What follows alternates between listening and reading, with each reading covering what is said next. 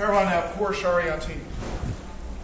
Uh, her topic is the uh, the nature of the Sassanid Empire in its final stage and uh, the transition to Arab rule or Muslim rule in Iran in the 7th century AD.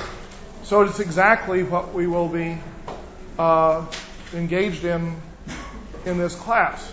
So my inclination, since it meets from 4 to 6, is to cancel this class and suggest that you attend uh, that session. The problem is that that room only holds about 30 to 40 people. Yeah, 1118 International Affairs. And if everyone comes, uh, then we'll have um, too many people.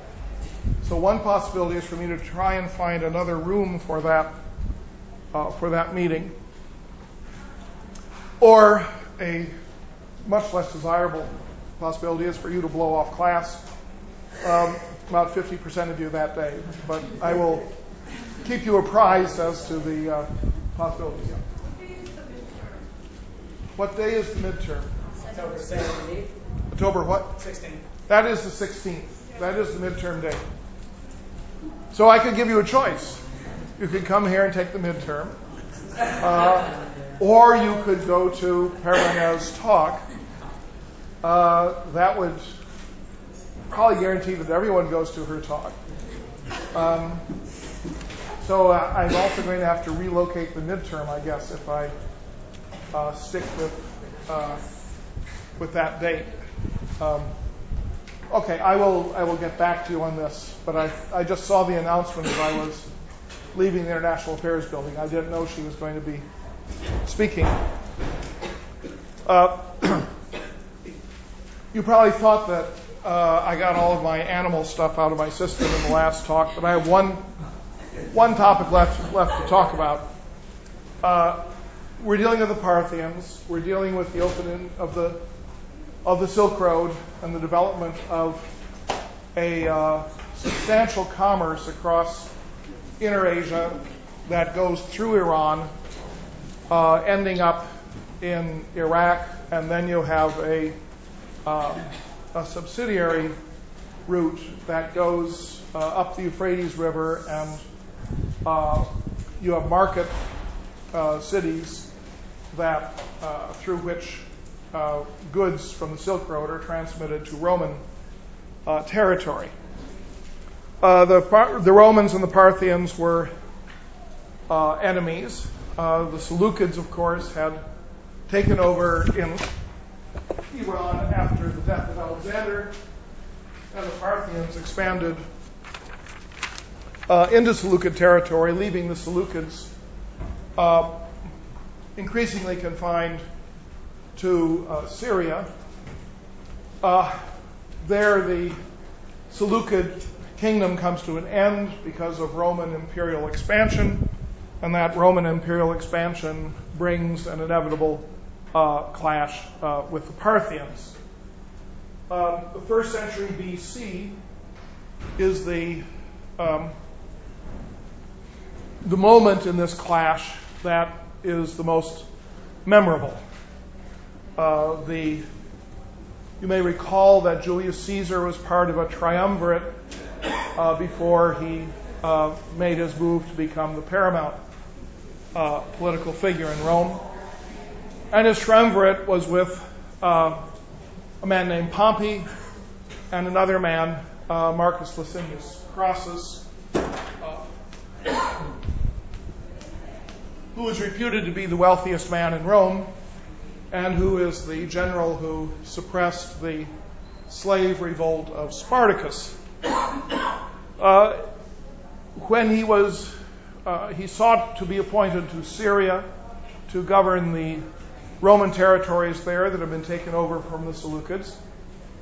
And uh, when he uh, took up his post in the east, he decided that he would try and conquer the Parthians, uh, both to build a name for himself uh, and because of the wealth that he assumed he would uh, garner from, uh, from a conquest of the Parthian uh, kingdom.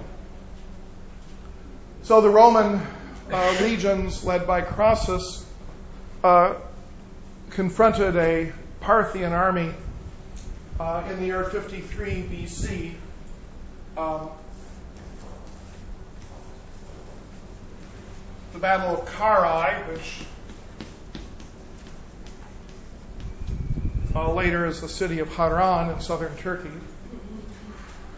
Uh, at the Battle of Carrhae, the uh, the Roman legions, who were infantry soldiers, uh, found themselves uh, surrounded by a Parthian army, mostly of uh, mounted warriors divided between heavily armored uh, uh, characters who are considered to be the, forerunner of the European knights of the medieval period. They're called cataphracts, uh, but also by, and in larger numbers, by um, uh, archers who were mounted on horseback. So the Romans uh, adopted a defensive position on a hill, and the Parthians simply shot arrows at them um, endlessly. And uh, the Romans had their shields up to try and ward off the arrows. And they decided they would try and wait until the Parthians ran out of arrows. And then, uh, when it seemed like the Parthians uh, were running out of arrows, uh, they witnessed the arrival of a caravan completely loaded with arrows. And they realized that the Parthians were never going to run out of arrows, and they were never going to attack close enough for the Romans to fight. So the Roman army of Crassus was defeated, uh, and it was one of the most celebrated defeats in in Roman history. Uh, not only did you have a, one of the paramount generals of Rome being defeated and killed, but uh, you had Roman legions that lost their their standards, their eagle standards to the enemy. It was a humiliating, total defeat uh, by the Parthians. And in the aftermath of the defeat, the Roman, uh, or the, uh, the uh, biographer uh, Plutarch, adds a, uh, a sort of postscript that poses some of the questions that, one has about the Parthians. Uh, it was after they cut off Crassus's head uh, that uh, the head was dispatched by the victorious general, a man named Suren, uh, was dispatched to be delivered to the Parthian king who at that time was uh, on a royal visit to the king of Armenia in eastern Turkey. Uh, the two kings were being entertained by a performance of the Bacchae by Euripides uh, because um, they both knew Greek, and the king of Armenia, in fact, uh, wrote uh, plays and poetry in Greek.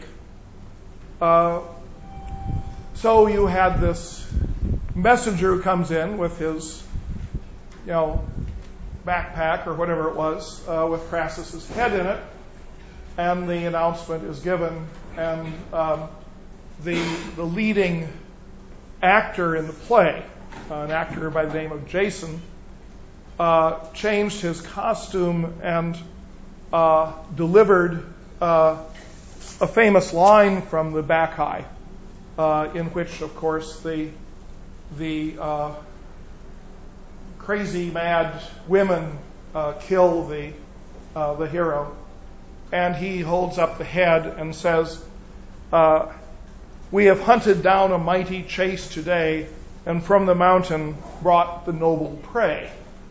And so you had the head of Crassus being used as a prop uh, in this in this Greek play being performed uh, in Armenia. And the question it raises, of course, is the relationship of the Parthians to this Hellenistic uh, heritage. Uh, it seems unlikely that any of the Achaemenid kings who had fought against uh, the Greeks uh, from Cyrus down to the time of uh, Darius III, it's unlikely that any of them knew Greek. Uh, Greece was a um, an area of confrontation for them in the West, but the Achaemenids were much more focused on uh, their uh, their central province in Iraq and were more interested in the Phoenician cities of Syria and in some of the cities of Anatolia than they were in the Greek lands in particular. But in the aftermath of the conquest of Alexander and of the spread of Hellenistic rule by Alexander's generals, the notion that Greek becomes a lingua franca for educated people uh, is well enough established that it's not seemingly surprising to find uh, a Parthian uh, and an Armenian king who are uh, being entertained by a Greek tragedy. And indeed, even a hundred years before this, uh, around 150 BC, uh, one of the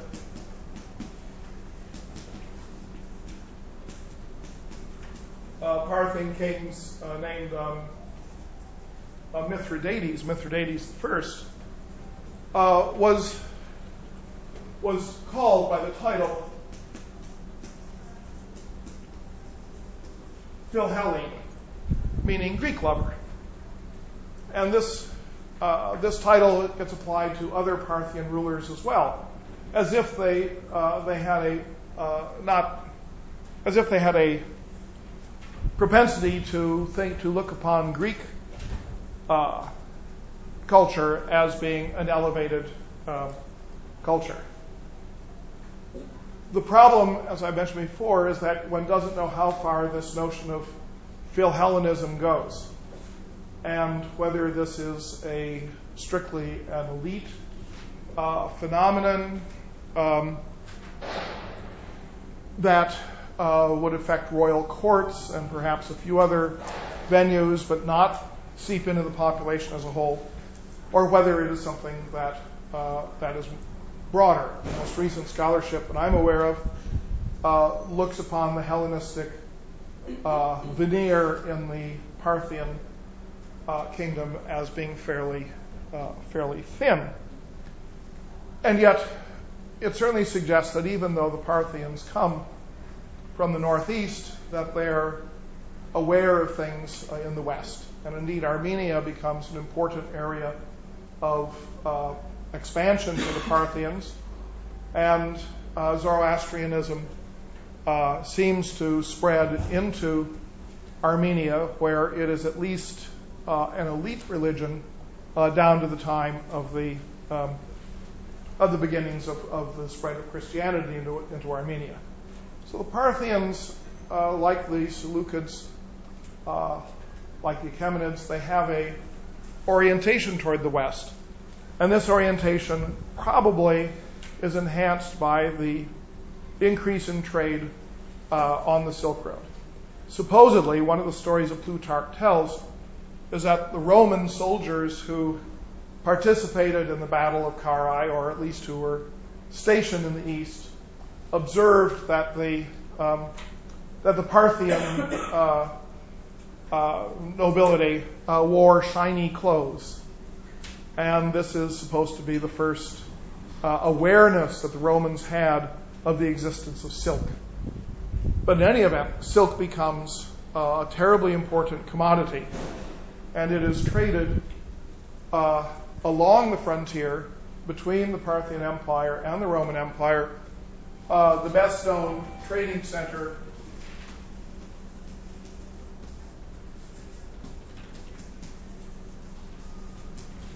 being a city on the upper uh, Euphrates River in what is now eastern Syria, uh, the city of Dura Europos. There have been extensive excavations at Dura Europos going back uh, a long, long time. Um, a famous book by the uh, Yale professor uh, Michael Rostovtzeff called Caravan Cities is the place where you get a good description of Dura Europus. Uh, but certainly the, the idea that, that the uh, nexus between um, the, the Iranian state and the state dominating the Mediterranean, it becomes a commercial nexus uh, interspersed with military confrontation, is quite different from what you had in the Achaemenid period, where there's no indication that the Greeks bought anything from the Persians or that the Persians um, would profit uh, from consorting with the Greeks.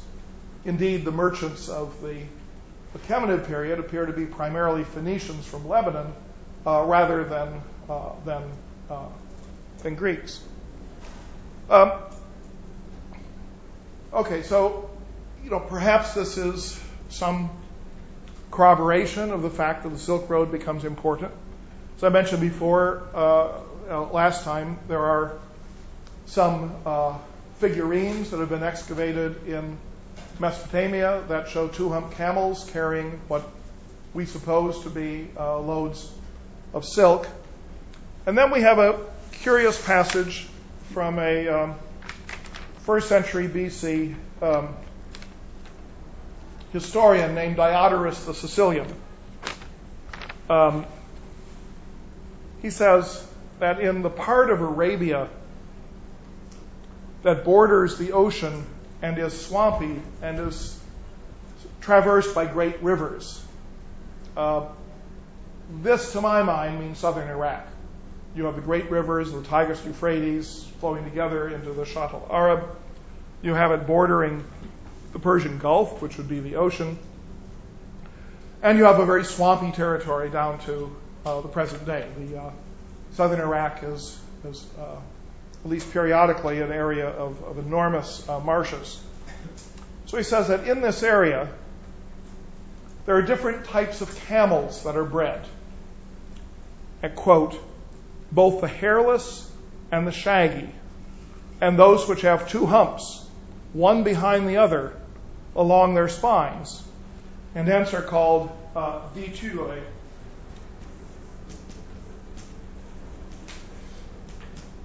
which means uh, having two knobs. Um, so that's three types of camels hairless, shaggy, and ones that have two humps, one in front of the other along the spine. The fact that Diodorus is having to describe them implies that his, uh, that his audience is unaware, his readership is unaware that you can have that particular variety of camels. I mean, if you say you have two hump camels, then you have to say there's one in front of the other along the spine. You think, well, hey, what are your other options here? you know, you have one on one side and one on the other, or one on the head and one on the butt. Um, no, he has to he has to spell it out because two hump camels are, uh, uh, for his readership, uh, rare or unknown. So now he has three types hairless and shaggy. Uh, this is um, Arabia, uh, northeastern area of Arabia, roughly uh, you know the Kuwait area. And if you go to Kuwait today, you do not see shaggy camels. You see pretty much hairless camels. The reason is that it's real, real, real hot. And to have a heavy coat of, of wool uh, doesn't make much sense. But uh, for Diodorus, you have two types of camels, hairless and shaggy. Neither of them has two humps because he has to distinguish them from the two hump camels with the humps distributed fore and aft along the back. So you can assume that you have two types of one hump camels. And the shaggy type um, no longer exists. Now you could say that this represents the fact that camels molt in the spring, and that uh, even if they don't have much wool, that wool will fall off at the beginning of the summer. So maybe he's talking about uh, hairless and shaggy as two different uh, manifestations of the same one hump camels. But I don't think so. I think that that would not make much sense since he's describing these as different breeds. So, what I think you have here is the first indication of a uh, of hybrid camels that are a cross between one hump and two hump camels. The what happens when you cross a one and a two hump camel? Um, they do not, their, their natural habitats do not overlap. So this would not be a naturally occurring cross. But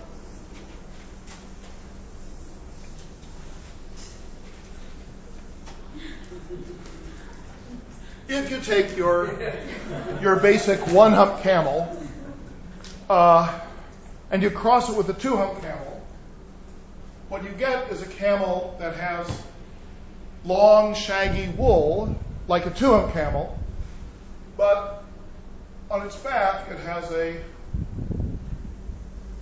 a mound that stretches pretty much the length of the back rather than being compact in the middle.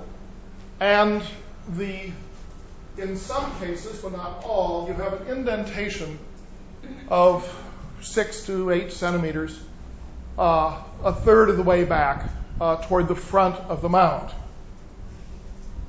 Uh, this is taken by those people who study hybrid camels. I believe I'm the only one. Um, this is taken to represent a genetic suppression of the front mound, the front hump, and a sort of super expression of the rear hump. In any event,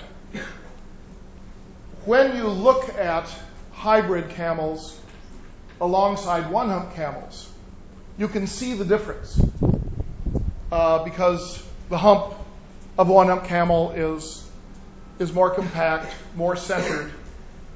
But when you just look at them separately, they both look like one hump camels. Uh, one has a mound, the other has a hump. You may have a indentation, but you also have a lot of shaggy wool, so you don't necessarily see the um, uh, the indentation. Um,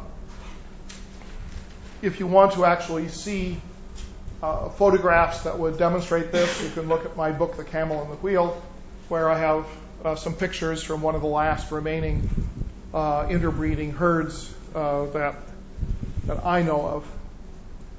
Uh, this cross between a one hump and two hump camel in Arabic, uh,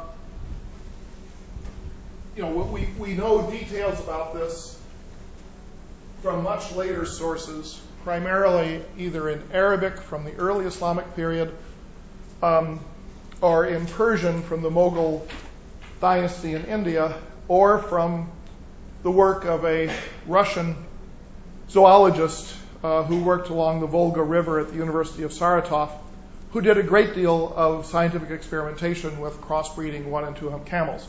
These are basically the only the only sources about crossbreeding uh, uh, camels. Um, in Arabic, the, the cross, the male is called a bukht.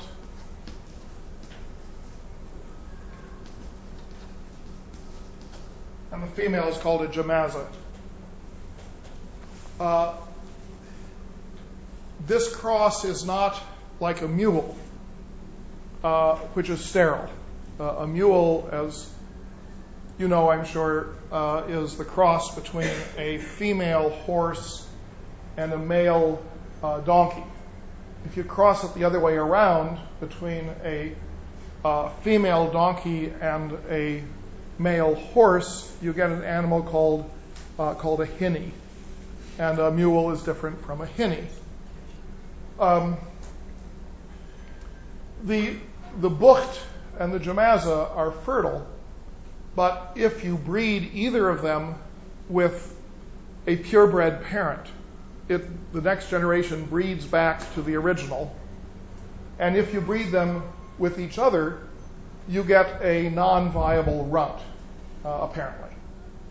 Uh, so the result is that the breeding of hybrid camels, like the breeding of mules, uh, does not produce an intermediate species that you can have in herds. Uh, instead, it's it's an industry. Now, if you produce the animal, the only purpose of the animal is to is to market it, because it cannot add to the wealth of the owner simply by be, becoming part of its of its standing herd. So when you have um, evidence of the interbreeding, uh, you're having implicitly uh, evidence of an animal that is uh, being uh, utilized for some specific uh, commercial purpose. Now, that commercial purpose is indicated by the, by the fact that the, the Bukht and Jamaza exhibit what is known zoologically as hybrid vigor. That is to say, um, the cross is stronger and uh, larger than either parent. Just as a mule, um, which is the size of a horse, is stronger than a horse.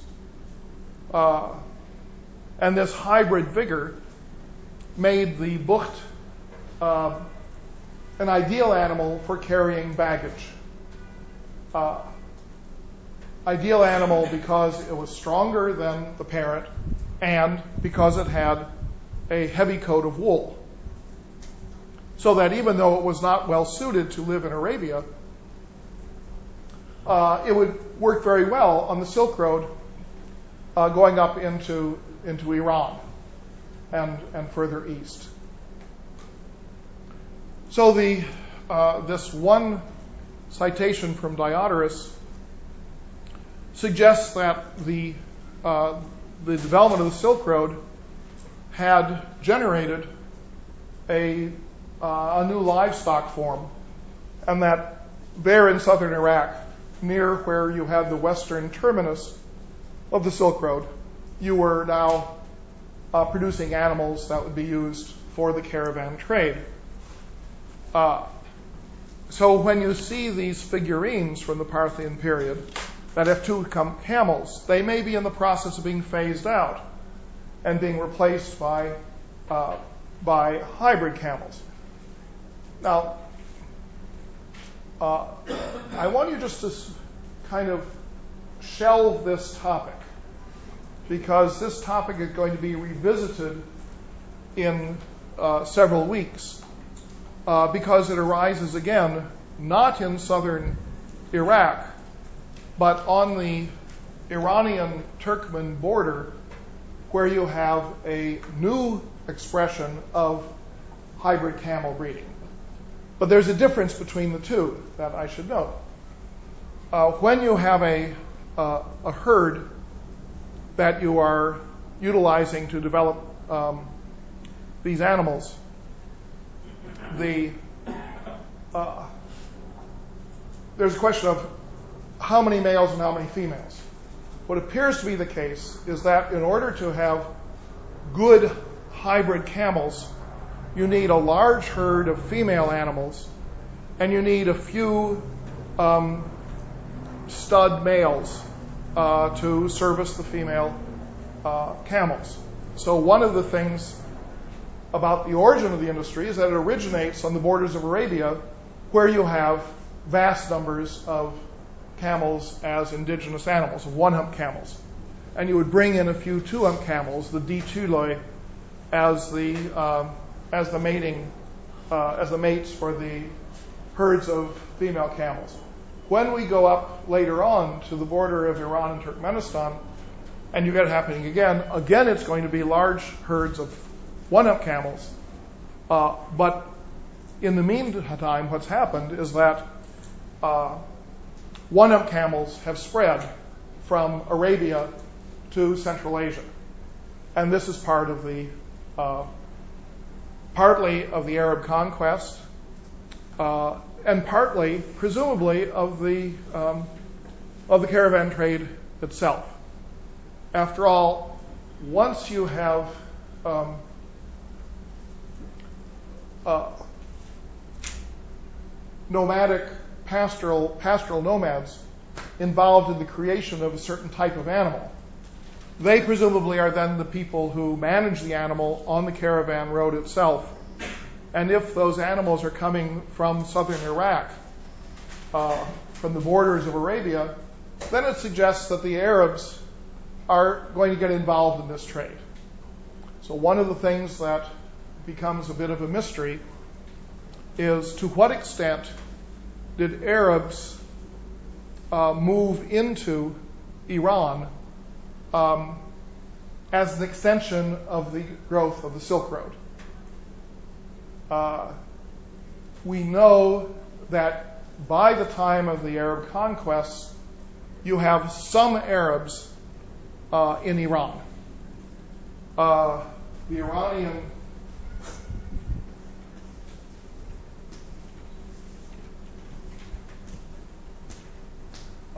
you have a Iranian word tazi that in Middle Persian um, means an Arab, and it is apparently uh, derived from the name of the Arab tribe of Tai, which was a tribe that was resident in Iraq before the before the Islamic conquest. In other words, this isn't a tribe from uh, from Mecca or from Yemen or somewhere deep in Arabia. This is a tribe from Iraq. Uh, this form, to Tazi, uh, has other manifestations. So you have a famous city in Iran. Northern Iran is now on the outskirts. The ruins are on the outskirts of Tehran. Uh, it was known as Rai and or Ray, and a person from the city of Ray was known as Razi. Uh, so, you know, it's easily explained that uh, that the word Tazi comes from the name of the Arab tribe Tai. Um, the problem is that at a later point, Tazi uh, turns into Tajik, which is a word for, that means Persian. So we have, we have some terminological problems that make it difficult to pin down what is really going on.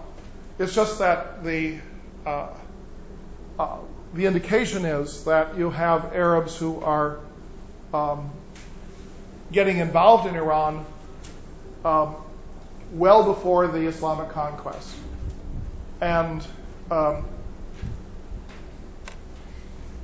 uh, we don't know how many. We don't know exactly where, but presumably it is along uh, along the trade routes. Now, the reason for singling this out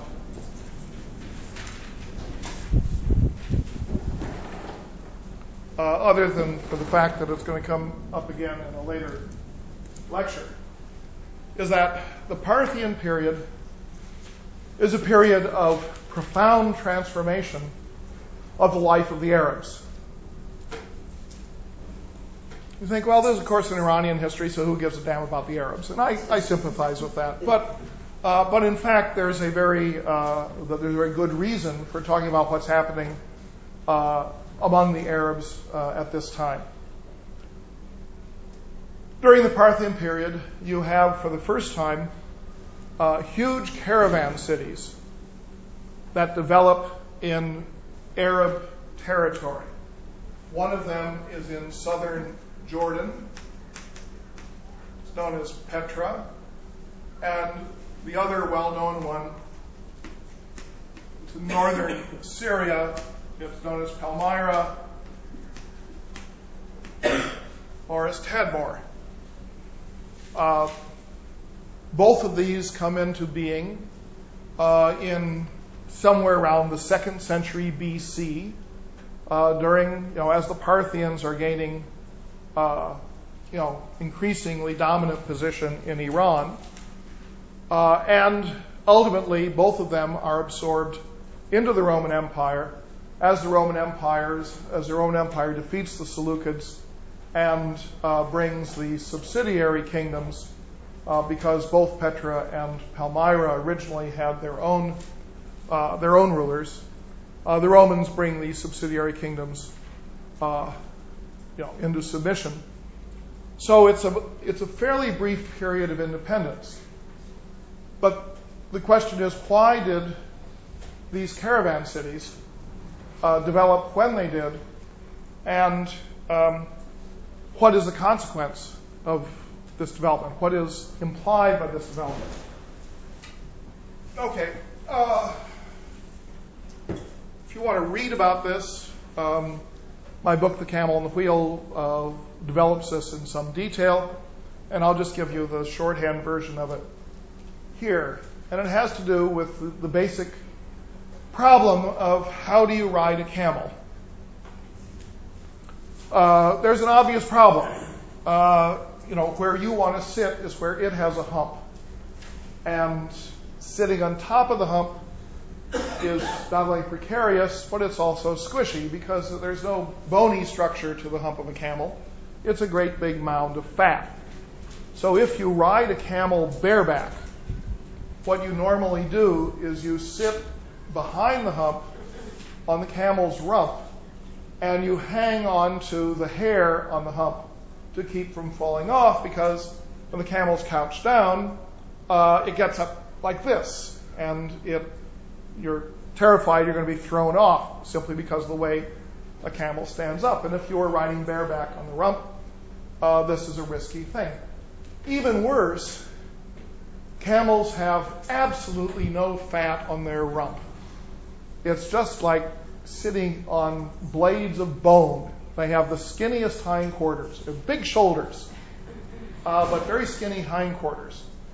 Uh, this is the reason camels don't jump. Um, there's one photograph I have found of a camel leaping, and it was trained to do so by an officer in the Italian Camel Corps in Libya, uh, and it appears in in the one great monograph on the history of the Italian Camel Corps in Libya, uh, I Cameli e Cameli Repartiti Camellati, and um, and it has a it has a vertical leap similar to mine in a basketball court, about four inches. Because um, uh, camels uh, don't leap, except one Italian officer was determined that his camel would learn how to leap. Uh, but they have these skinny hindquarters. So then the question is if you're going to get on a camel or use a camel, uh, what do you do about the hump? Um, the, uh, go back to our model camel here. Um, you have uh, three, uh, well, the first possibility that was used was to throw mattresses over the whole thing, uh, tie the mattresses on with, you know, a mile or and a half of rope, and simply pretend the hump wasn't there. Uh, this is a system that appears to be the earliest way of managing a camel. You would simply then tie any baggage to the ropes that you use to hold the mattresses on. And it survives into modern times primarily in the camel saddles or the camel uh, uh, managing systems that you find in Somalia and in northern Kenya. But originally it presumably came from Arabia because that's where the camels come from. There are no native camels in Somalia or Kenya uh, going back into time. They come in as domestic animals brought from Arabia. Uh, when this becomes obsolete, then you have another idea, which is basically the donut, uh, where you you take a um, you, make a, a donut of something or other and put it around the hump, and then you can sit up here on top. Uh, we have some ancient pictures of donut type saddles. But how do you make a donut? Uh, basically, what you do is that you take a, a long piece of, of cloth or, um, yeah, cloth of some sort, usually a very coarse uh, fibrous cloth, and you, you spread straw uh, along the cloth. Then you fold it in, you fold it in the other way, and then you bend it in two. Uh, it doesn't actually make a donut. Instead, it makes kind of a folded thing. And when you put it on, a, on an animal, you have to tie it together at the loose ends once you fold it. You put on an animal, uh, you you know when you fold it, you get a uh, an arc an arch that show that comes at the point of the fold. So it looks like this. Um, this is the fold back here. This is where it's tied together, and in order to secure it in this position, in other words, this is a donut where you're moving more to the rear to keep it from falling off in the back. You put um, a double arch in front that is anchored on the um, ribs of the camel and tied on by a, uh, a girth that goes around the camel's chest. So now you have something that's firmly anchored in front of the hump, and it produces a kind of a seat uh, behind the hump. Uh, and it covers that bony rump. Uh, this is what uh, I have defined as the South Arabian saddle. No one has ever challenged this definition, and so presumably now it's called the South Arabian saddle. It's the type of saddle that you find today used for camel races in Kuwait and United Arab Emirates and places like that. It is a riding saddle in which you normally kneel uh, behind the hump uh, because it's still pretty uncomfortable to ride, to straddle um, the thing behind the hump. It also is a good baggage saddle because you can tie things to the arch, can tie things to the back. It's a good riding saddle. It is a good baggage saddle. Uh, you can find it used in very, very widely in camel uh, in camel country. The problem comes that in the riding, uh, you are back here, and the engine is up here. Uh, you don't you don't always grasp how far you are from the camel's head. But a camel is a really, really big animal. And you're nowhere near the camel's head uh, if you're sitting behind the hump. So, in order to control the camel, you need two things. One is that you need a brake to get the camel to stop. So, in one hand, you hold a rein, and the rein is either uh, goes to a uh, a ring placed in the nose of the camel, or it can go uh, can be tied around the lower jaw of the camel. The main thing is that when you pull on the rein, it really hurts, and so the camel will stop in order to get it to stop hurting. The other thing you need is something to uh, to get the camel to move from side to side to steer the camel. Uh, you don't use the rein for that. Instead, you use a camel stick. A camel stick is um, around three feet long, and it looks like a back scratcher. You get a uh, something at the end of it to annoy the camel with, and so you you keep batting the camel on the side of the neck. And you know, you bat the camel over here, and so it turns this way to get away from. But then you bat it over here, and it turns the other way. So you're you're carrying. You have a rein, and you have a camel stick.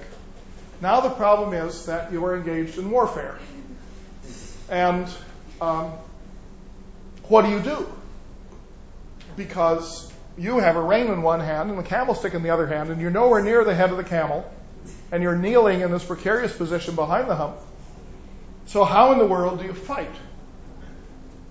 Uh, fortunately, um, from the uh, late Assyrian period, in other words, at the time when you had the first uh, uh empires uh, that the Achaemenids model theirs on, we have some very detailed uh, bas reliefs showing Arabs fighting on camelback and losing. uh, all the pictures show the Assyrians winning because that is what Assyrian art basically consisted of. Uh, so you see them beating everybody, but they particularly beat the Arabs. Um, but what is so striking is that the Arabs have uh, two people on each camel uh, one to drive and one to shoot a bow and arrow. Uh, now, this is a problem. The guy who's driving is in front, and he has a camel stick and a rein. And the guy with the bow and arrow is behind him. Now, think of it.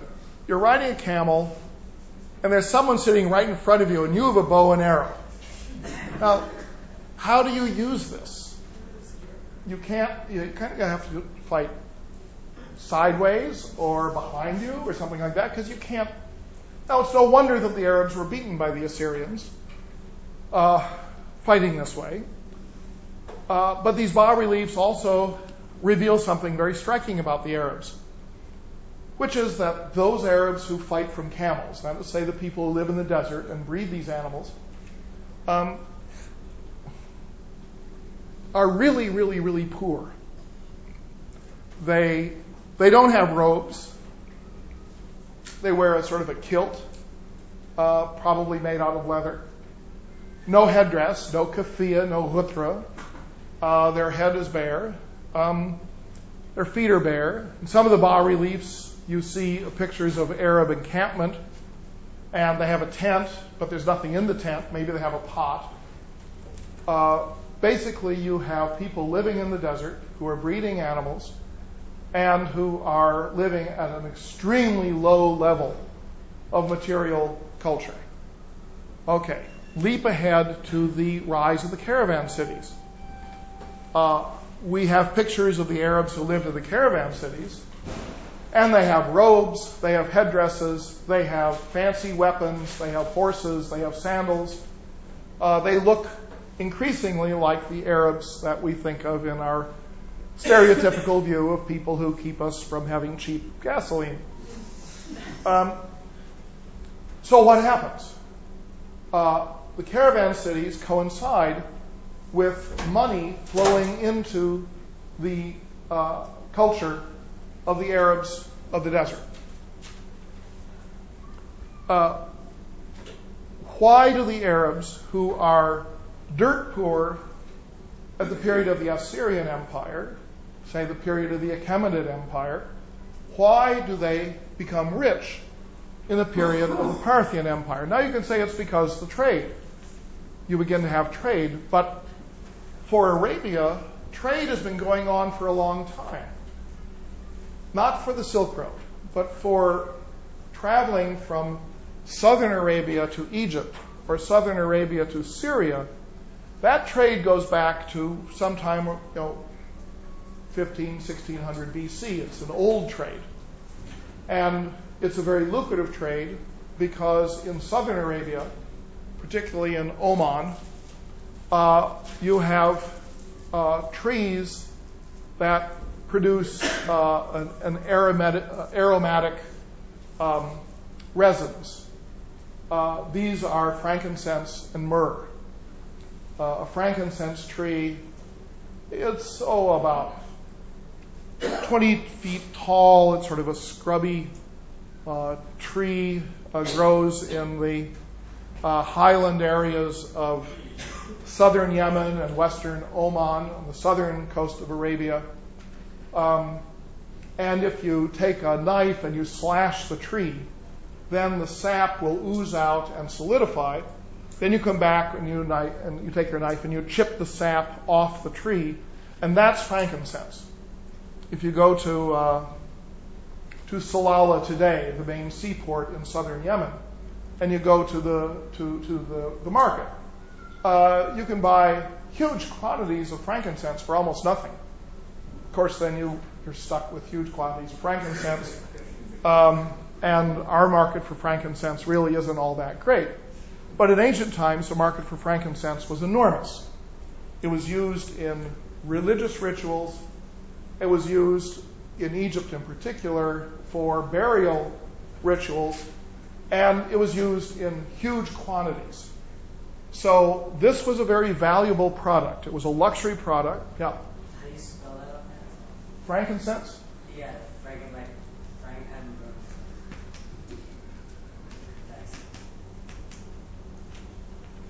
That's frankincense. And this is myrrh. Uh, there are other places where frankincense and myrrh grow. Uh, Somalia, highland Somalia, that's say the area, Djibouti, produces frankincense, and there's a low grade frankincense in southern Pakistan. But the, the real, you know, the stuff that really has, you know, has the, the aroma that you love so much is, uh, is there in southern Arabia. Um, if you go to Saudi Arabia today and you are being uh, received by a person of high social status, someone who is a prince or claims to be a prince, something like that. Um, usually, the first thing that will happen as you are received into the into the majlis, into the sitting area, is that someone will come by with a with a censer, and um, just so you know the protocol, uh, what you do when someone brings you a censer with smoking frankincense burning on it is you you waft.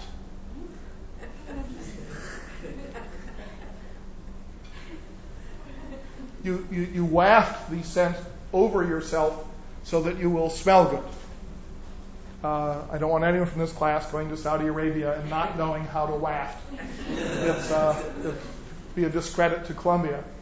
So, down to the present day, frankincense is used as a, um, as a ceremonial aromatic, and it was used in much, much greater quantities in the ancient world until the Christians came along. Oddly enough, the Christians were very anti incense for a while.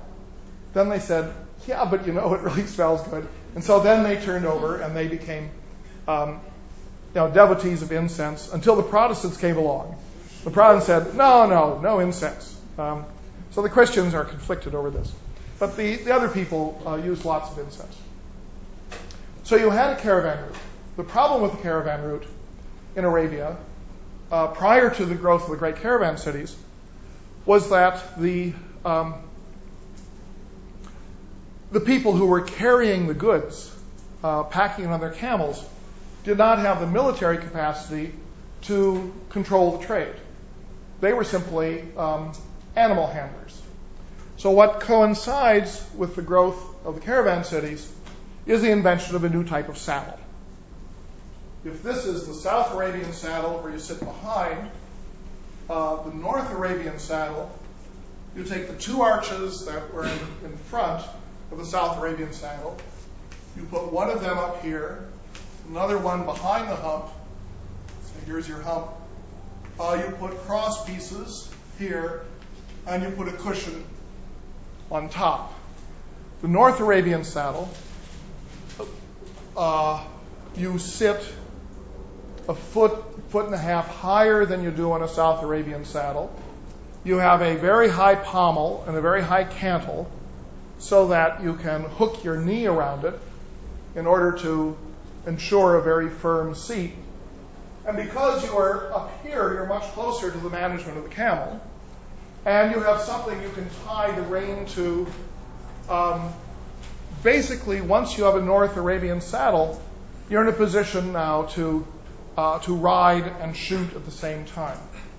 So the the caravan cities coincide with the first appearances of North Arabian saddles, and these coincide with money flowing into the Arab world uh, and with the Arabs beginning to use different weapons, so that we get descriptions of the Arabs uh, in fighting against people on horseback, where the fact that the Arabs are higher than the horsemen gives them a chance to use a spear or a sword to, to stab or slash downward against a horse rider. Whereas the horse rider is attacking them at the ankle, uh, they're attacking the horse rider from a, a vantage point that is higher.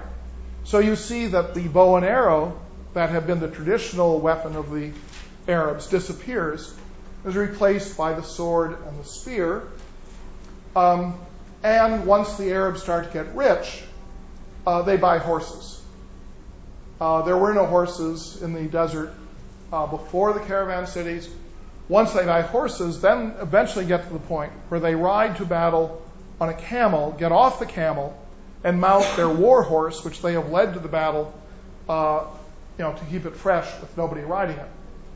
So you have a transformation in the material culture of the Arabs. This transformation begins uh, around the second century BC, during the Parthian period, uh, which is when these caravan cities uh, first arise. We do not know exactly when the North Arabian saddle was first uh, was first uh, constructed, but the earliest uh, depictions of it come from uh, coins uh, from Jordan uh, that show um, camels that were belonged to the um, to the rulers of Petra. And in Palmyra, we have statuary that clearly shows uh, the use of North Arabian uh, saddles. So the time period is pretty is is roughly the same as the rise of the caravan cities. Uh, as the Arabs get rich, they do what rich people always do. They try to join the most ex- exclusive clubs. Um, and basically, uh, they try to be, having previously been poor um, nomads living at a very low level of material culture out in the desert, uh, now they become rich people living in cities. So they hire uh, artisans to come and uh, decorate the cities. So Petra and Palmyra are monumental sources for uh, for Hellenistic art. The art isn't carved by the Arabs, but rather by the artisans that they that they pay to come out in the desert and build their temples. If you've um, seen uh, Indiana Jones and the uh, Last Crusade, I guess it is, it ends with the the great temple at Petra, uh, which which really is a magnificent uh, work of architecture. Except that in the movie he goes inside and there isn't any inside there. It's just sort of kind of a shallow room uh, instead of a place where the Holy Grail is concealed. Unless I went through the wrong door. I'm not entirely sure. I may just have missed the Holy Grail. Um, once the Arabs become uh, rich and start to engage them, that they start to engage with the surrounding uh, economy. As long as they were barbarians living in the desert, they didn't have much to do with the surrounding economy. But once they become uh, integrated into the economy, then they start to use the intrinsic advantage that they have of producing camels. Camels are phenomenally cheap animals because they live in the desert. You don't have to shelter them, you don't have to feed them, uh, you just have to lead them to the place where you sell them. Um, so, what happens is that the economy of the Arab tribe uh, begins to undermine the transportation economy of the surrounding territories, whether in Syria or in Iraq or in Egypt or apparently in Iran.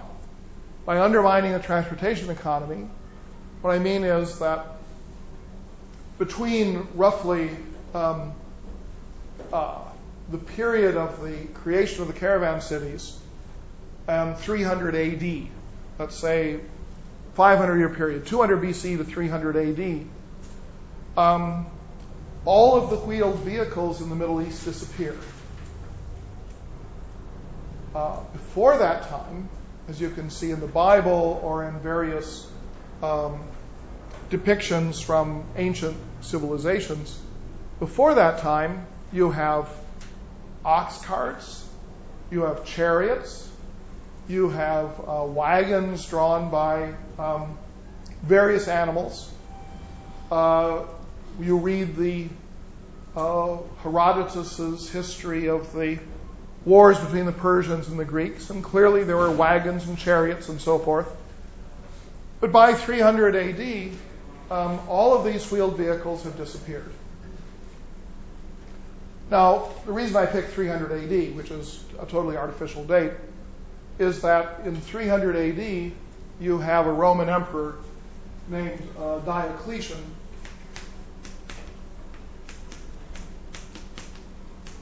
Uh, and Diocletian was trying to restore the economic vitality of the Roman Empire uh, after uh, a lot of uh, decline in the course of the third century AD. So, you know, 300 AD, you have Diocletian, and the way he tried to restore the economic vitality was to fix uh, prices and salaries, prices and wages.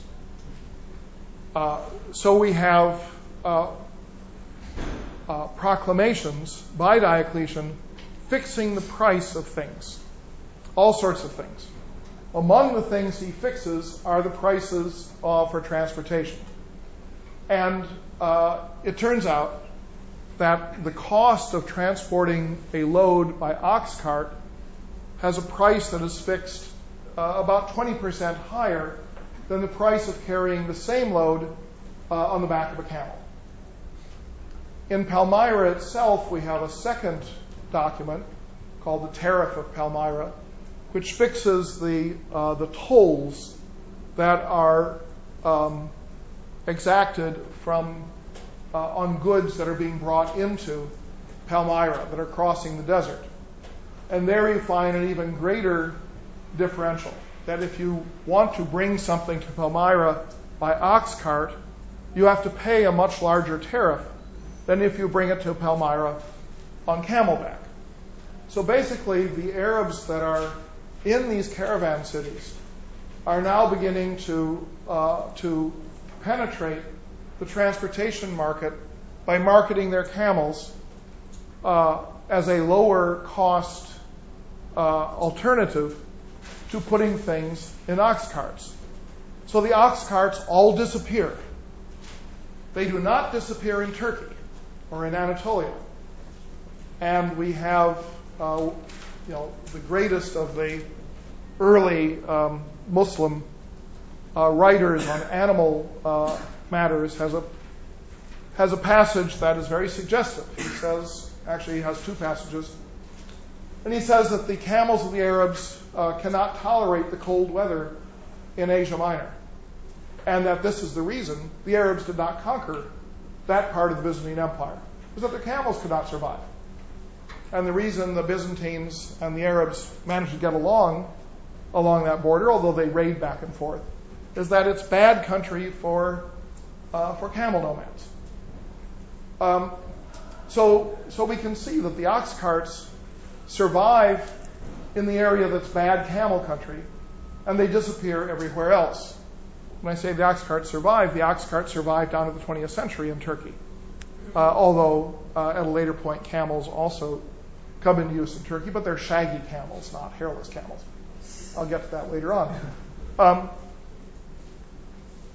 So this is one of the one of the questions that arises is whether the expansion of the Arabs that culminates with the Islamic conquest uh, is simply um, a manifestation of a religious movement coming out of Arabia and conquering everyone around, or whether that is the culmination of a much slower and longer term shift in the economic um, roles of different peoples uh, in the Middle East. In other words, were the Arabs destined by this technological change to rise in their importance uh, within the region? Because the Arabs had been, you know, abysmally unimportant down until the beginning of the caravan cities. And of course, Mecca is a late rising caravan city, as I'll get to at a later point. All right, this is happening during, uh, during the Parthian period. Uh, like everything else that happens during the Parthian period, there is no concrete record of it happening.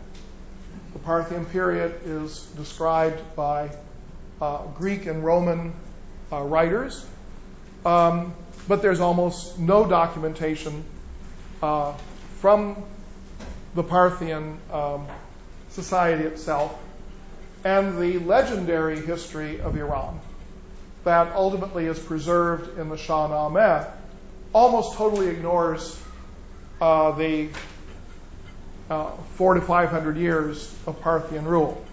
Uh, if you look at the new translation of the Shahnameh by Dick Davis, you'll find it has 20 pages of the, of the Book of Kings to cover the rule of the Parthians, followed by 300 pages to cover the rule of the Sassanids who come after them. It's very clear that the Sassanids uh, memories of the of the Parthian uh, era. So we're left with this um, a period of time during which there appear to be structural changes that you can identify in the economic realm and cultural changes that get uh, um, sort of summarized uh, in, in, you know, under the term Philhellenism or Hellenization. But we don't know a whole lot about what happened in, uh, in any particular. We don't have good studies uh, of what's going on in Iran, although we have some pretty decent studies of what's going on in Iraq, uh, where there's much more archaeology and where documentation has been found in Babylon and uh, some other places. But Iraq remains kind of a um, an empty uh, category. Once you get east of Iraq, then things change. In a sense, what you have during the Parthian period is uh, very interesting things going on just to the east of Iran, and interesting things going on uh, west of Iran, in Iraq and Syria, the conflict between the Parthians and the Romans, with not much about Iran itself. So, what is going on to the east of Iran? Uh, as I mentioned, uh, you have a Bactrian kingdom, uh, a, uh, ruled by Greeks, Macedonians, set up at the time of Alexander. Uh, the Seleucids do not conquer that kingdom. It remains independent, and it remains a center for Hellenistic um, art. But over starting somewhere in the uh, uh, early centuries BC, uh, and it's very hard to get a time on this, you have a new people who move into the area. Uh, these people are first known around the 6th century BC uh, on the frontiers of China. They're the Yuezhi. Um, there, are all, there are lots of spellings of this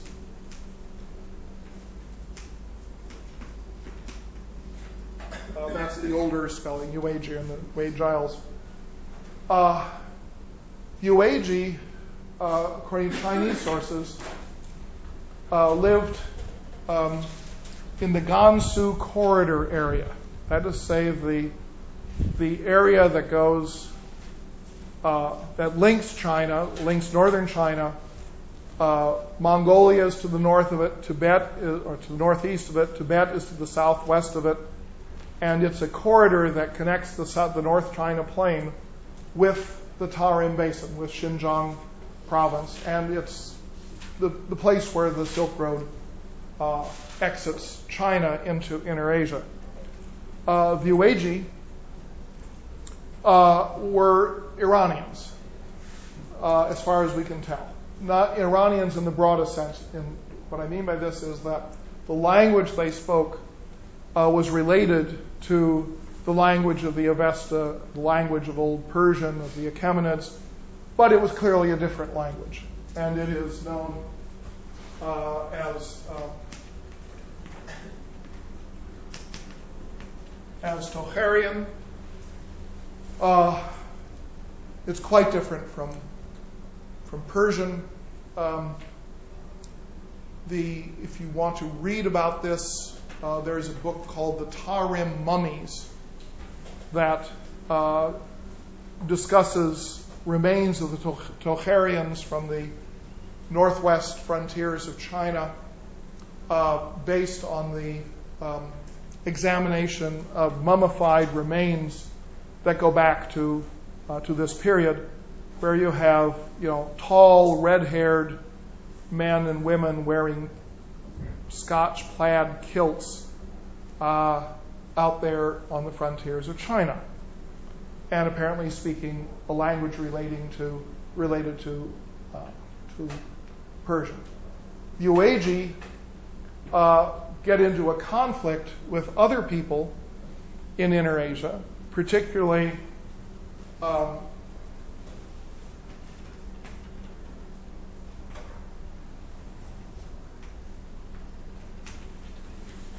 the Xiongnu. Um,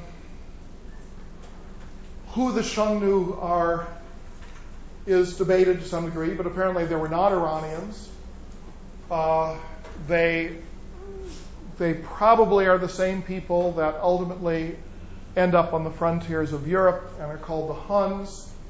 But a really uh, close connection between the Xiongnu and the Huns has never been made. The Xiongnu are basically pastoral nomads northwest of China who threaten China continually, and you have a long history of warfare between the Xiongnu and the Chinese. And then they seem to extend westward and come to be called the Huns. But in their conflict with the Yuezhi, the Yuezhi leave China and they migrate across Central Asia uh, in a series of stages.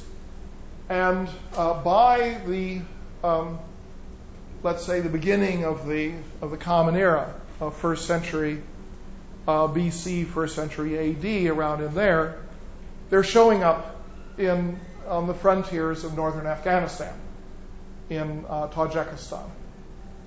Uh, they seem to be the same people, but they have now trekked a very long way from from China. They are horse warriors, uh, like other people from Central Asia, and they infiltrate and then supersede uh, the Greek kingdom of northern Afghanistan, the Bactrian kingdom, so that the uh, the Greek coinage gives way to the coinage uh, of this new people, and one of the tribes of the Yuezhi seems to give the name to the new people who show up uh, by the first century AD, and they're called the Kushans. Um, the Kushans develop a very prosperous kingdom in northern Afghanistan. The earliest evidence of the invention of stirrups comes uh, in the early centuries AD uh, from Kushan materials. Uh, Kushan art shows a combination of the old uh, Hellenistic art and um, more provincial and local uh, styles. Um, but what the Kushans are best known for is that they are the first great um, uh, sponsors uh, of the international spread of Buddhism. Uh, particularly under their most famous king, Kanishka. There have been two international conferences on the date of Kanishka because scholars cannot agree when Kanishka lived. Uh, doesn't mean there's no evidence, but if you say Kanishka started ruling in the year 26 of the era of the blah blah, then you disagree as to who the blah blah were. You know, is it that mean King so and so or King so and so, or is it but this people, that people? So there are dates, but people disagree on what the dates mean. Normally, he's dated to around the first century AD. Uh, the Buddha lived around 500 BC. So you have an extensive development of Buddhism prior to this time. Uh, that is, that takes place almost entirely in India uh, or India and Pakistan. So Buddhism has developed, um, but it hasn't spread dramatically outside of India until the period of the Kushans. And it is in the period of the Kushans, under Kanishka in particular, that you start to have missionaries and pilgrims going across Inner Asia along the Silk Road and bringing Buddhism to China. And this is one of the great um, uh, one of the great uh, developments of the Silk Road is as a uh, the locus for the spread of Buddhism. And we have this testified to both by uh, physical remains, archaeological and artistic, but uh, also by the uh, memoirs left by Chinese Buddhist pilgrims who went from China to India by way of northern Afghanistan.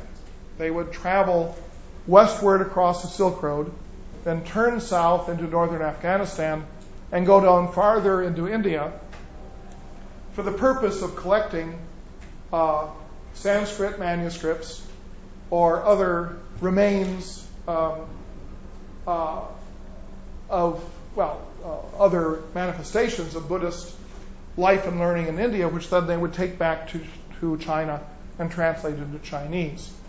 So there's a hugely important phenomenon. Uh, coinciding with the uh, with the uh, Parthians. So you get this peculiar situation that you have a a circulation east of Iran that connects China with India by way of northern Afghanistan, and you have an involvement, a circulation west of Iran, in which you have Arabs becoming um, deeply involved in the transportation uh, uh, sector of the economy uh, in Iraq, Syria, a little bit later in Egypt and Arabia. And then you have Iran in the middle, ruled by the, the Parthians. And this, this constitutes a problem. I mean, where is the, the central story of some sort of um, historical narrative? Should we be more concerned about the spread of Buddhism or about the spread of the Arabs? And are the Parthians as passive a, an entity as they appear to be, or is this simply a their passivity sort of an artifact of the lack of sources? Uh, that might be remedied in the future if we had uh, uh, better and more extensive archaeology in Iran, so forth and so on. So I'm going to leave uh, leave it at this point. Yeah. Can you please comment again on the North uh, North Arabian saddle? This was an innovation, right? That yes. Was this uh, was this what drove the, the wealth of the, the, the cities, or coincides? It coincides. So it, it, a causal link. What, it, what appears to happen is that Arab caravans that had guards that used North Arabian saddles were able to fight effectively against other people and assert themselves militarily. And that's the main significance of the North Arabian saddles, that it's militarily efficient.